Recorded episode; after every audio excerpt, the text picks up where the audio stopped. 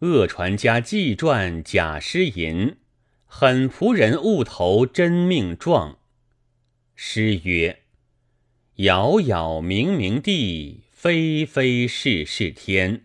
害人终自害，狠计总徒然。话说那杀人偿命是人世间最大的事，非同小可。所以是真难假，是假难真。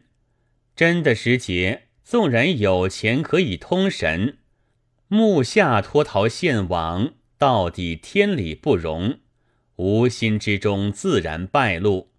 假的时节，纵然言行考虑，污服莫深。到底有个变白的日子。假饶误出误入，那有罪的老死有下，无罪的却命绝于灵与刀具之间。难道头顶上这个老翁是没有眼睛的吗？所以古人说得好：“湛湛青天不可欺，未曾举义以先知。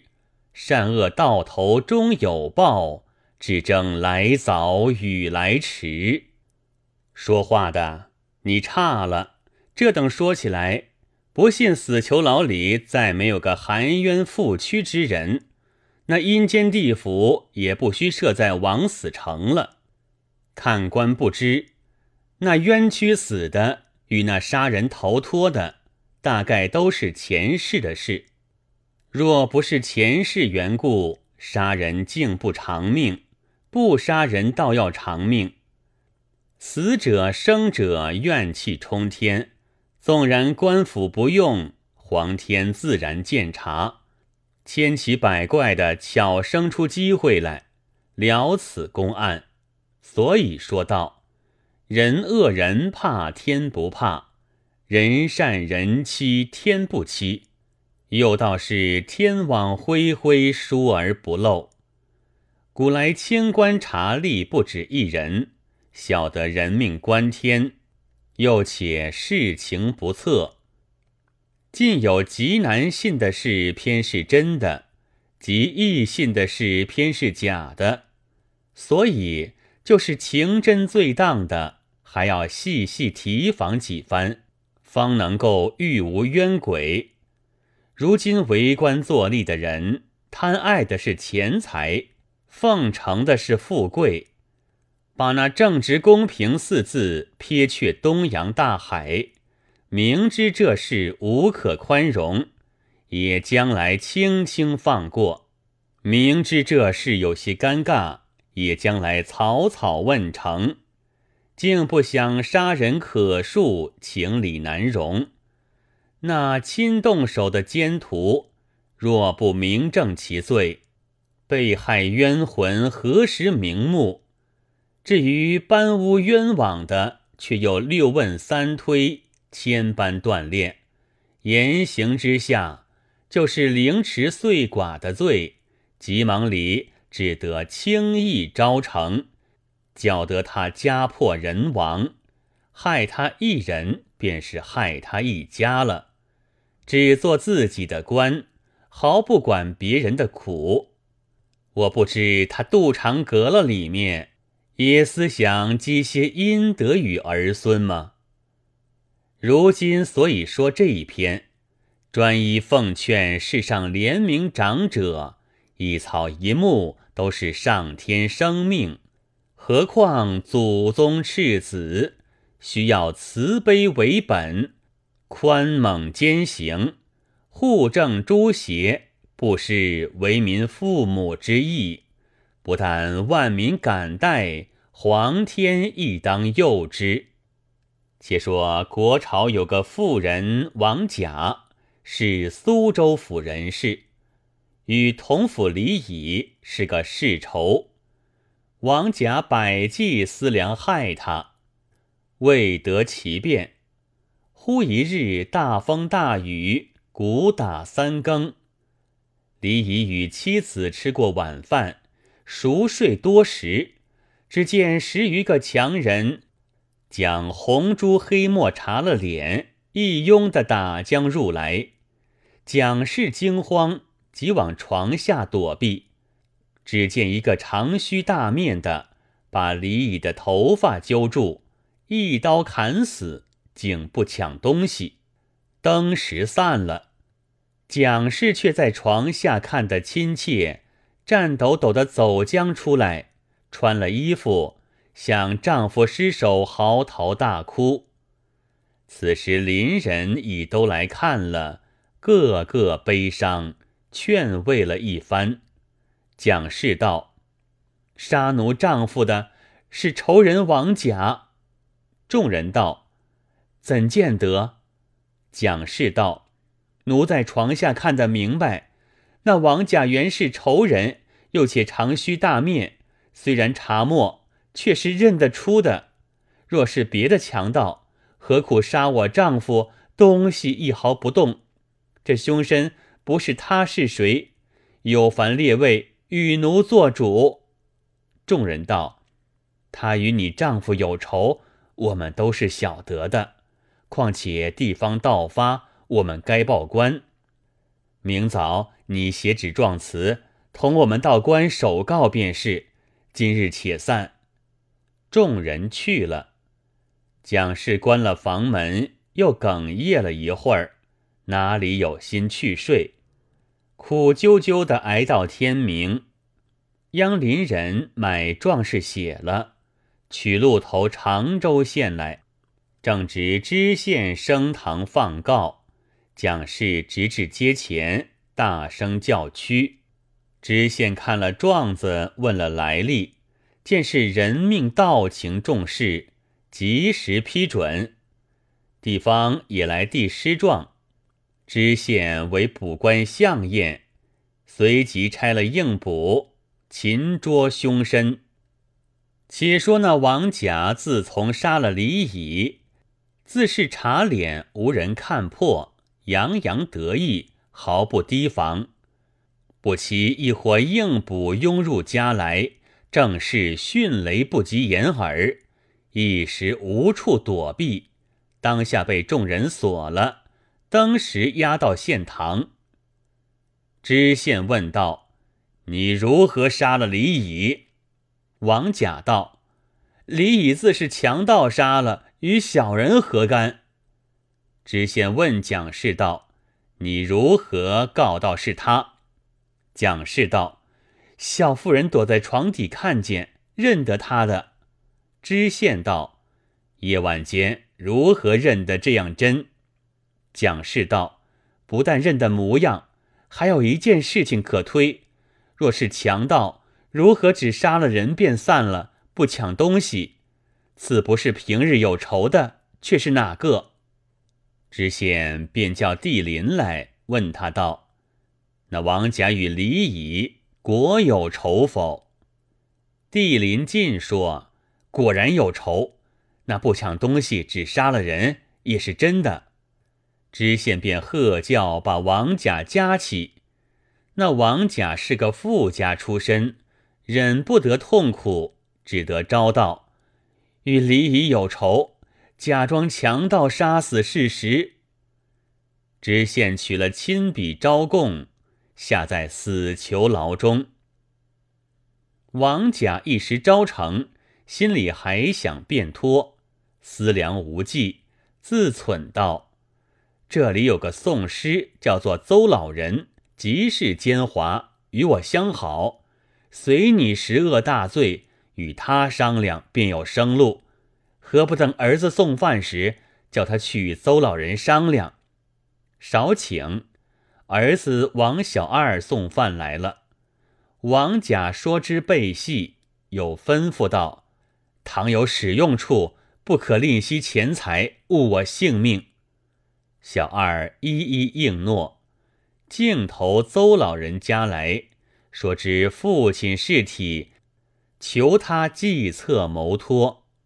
老人道：“令尊之事亲口招供，知县又是新到任的，自首问成，随你哪里告辩，出不得县监出案，他也不肯认错翻招。”你将二三百两与我，带我往南京走走，寻个机会，定要设法出来。小二道：“如何设法？”老人道：“你不要管我，只交银子与我了，日后便见手段。而今不好先说的。”小二回去，当下凑了三百两银子，到邹老人家交付停当，随即催他启程。邹老人道：“有了许多白物，好歹要寻出一个机会来，且宽心等待等待。”小二谢别而回。老人连夜收拾行李，往南京进发。不一日。来到南京，往刑部衙门细细打听，说有个浙江司郎中徐公，甚是通融，亦且好客。当下就央了一封先荣的荐书，备了一副圣礼，去谒徐公。徐公接见了，见他会说会笑，颇觉相得，自此频频去见。见私塾来，正是无个机会处。忽一日，捕到衙门肘押海盗二十余人，借到刑部定罪。老人上前打听，只有两个苏州人在内。老人点头大喜，自言自语道：“计在此了。”次日整备筵席，写帖请徐公饮酒。不逾时，酒言完备。徐公乘轿而来，老人笑脸相迎。定席以后，说些闲话。饮至更深时分，老人禀去众人，便将百两银子托出，献与徐公。徐公吃了一惊，问其缘故。老人道。今有社亲王某被陷在本县狱中，扶起周旋。徐公道：“苟可效力，敢不从命？只是事在彼处，难以为谋。”老人道：“不难，不难。王某只为与李乙有仇，今李乙被杀，未获凶身，故此遭诬下狱。”所见借到贵部海盗二十余人，内二人苏州人也。今但逼勒二道要他自认作杀李乙的，则二道总是一死，未尝加罪。社亲王某以慕再生之恩了。徐公许诺，轻轻收过银子，亲放在扶手匣里面。唤进从人，谢酒乘轿而去。老人又密访着二道的家属，许他重谢，先送过一百两银子。二道也应允了。到得会审之时，徐公唤二道近前，开口问道：“你们曾杀过多少人？”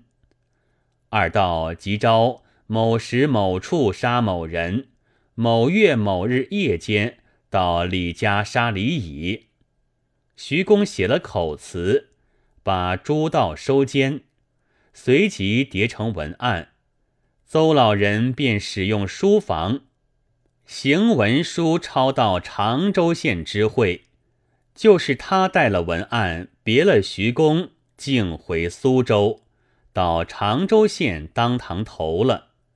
知县拆开，看见杀李乙的已有了主名，便到王甲果然屈招，正要取奸犯查放，忽见王小二进来叫喊诉冤，知县信之不疑，喝叫监中取出王甲，登时释放。蒋氏闻之这一番说话，没做理会处。也只到前日夜间果然自己认错了，只得罢手。却说王甲得放归家，欢欢喜喜摇摆进门，方才到的门首，忽然一阵冷风，大叫一声道：“不好了，李乙哥在这里了。蓦然倒地，叫唤不醒，霎时气绝，呜呼哀哉！有诗为证：虎脸阎王本认真，杀人偿命在当身。暗中取换天难骗，堪笑多谋邹老人。前边说的人命是将真作假的了，如今再说一个将假作真的，只为些些小事被奸人暗算，弄出天大一场祸来。若非天道昭昭，险些死于非命，正是。福善祸淫，昭彰天理；欲害他人，先伤自己。话说国朝成化年间，浙江温州府永嘉县有个王生，名杰，字文豪，娶妻刘氏，家中只有夫妻二人，生一女儿，年方二岁。内外安童养娘数口，家道亦不甚丰富。王生虽是业儒，尚不曾入盘，只在家中送席，也有时出外结友论文。那刘氏勤俭作家，甚是贤惠，夫妻彼此相安。忽一日，正遇暮春天气。二三有人拉了王生往郊外踏青游赏，但见迟迟丽日，浮浮和风，紫燕黄莺，绿柳丛中寻对偶，狂蜂浪蝶，妖桃对里觅相知。王孙公子高兴时，无日不来寻酒肆。燕至交姿心动处，此时未免露归容。须教残醉可重拂，幸喜落花犹未扫。王生看了春景融合，心中欢畅，吃个薄醉，取路回家里来。只见两个家童正和一人门首喧嚷。原来那人是湖州客人，姓吕，提着竹篮卖姜，只为家童要少他的姜价，故此争执不已。王生问了缘故，便对那客人道：“如此价钱也好卖了，如何只管在我家门首喧嚷，好不小事。”那客人是个憨直的人，便回话道。我们小本经济，如何要打短我的？相公须放宽宏大量些，不该如此小家子相。王生乘着酒兴，大怒起来，骂道：“哪里来这老贼驴？怎敢如此放肆，把言语冲撞我？”走近前来，连打了几拳，一手推将去。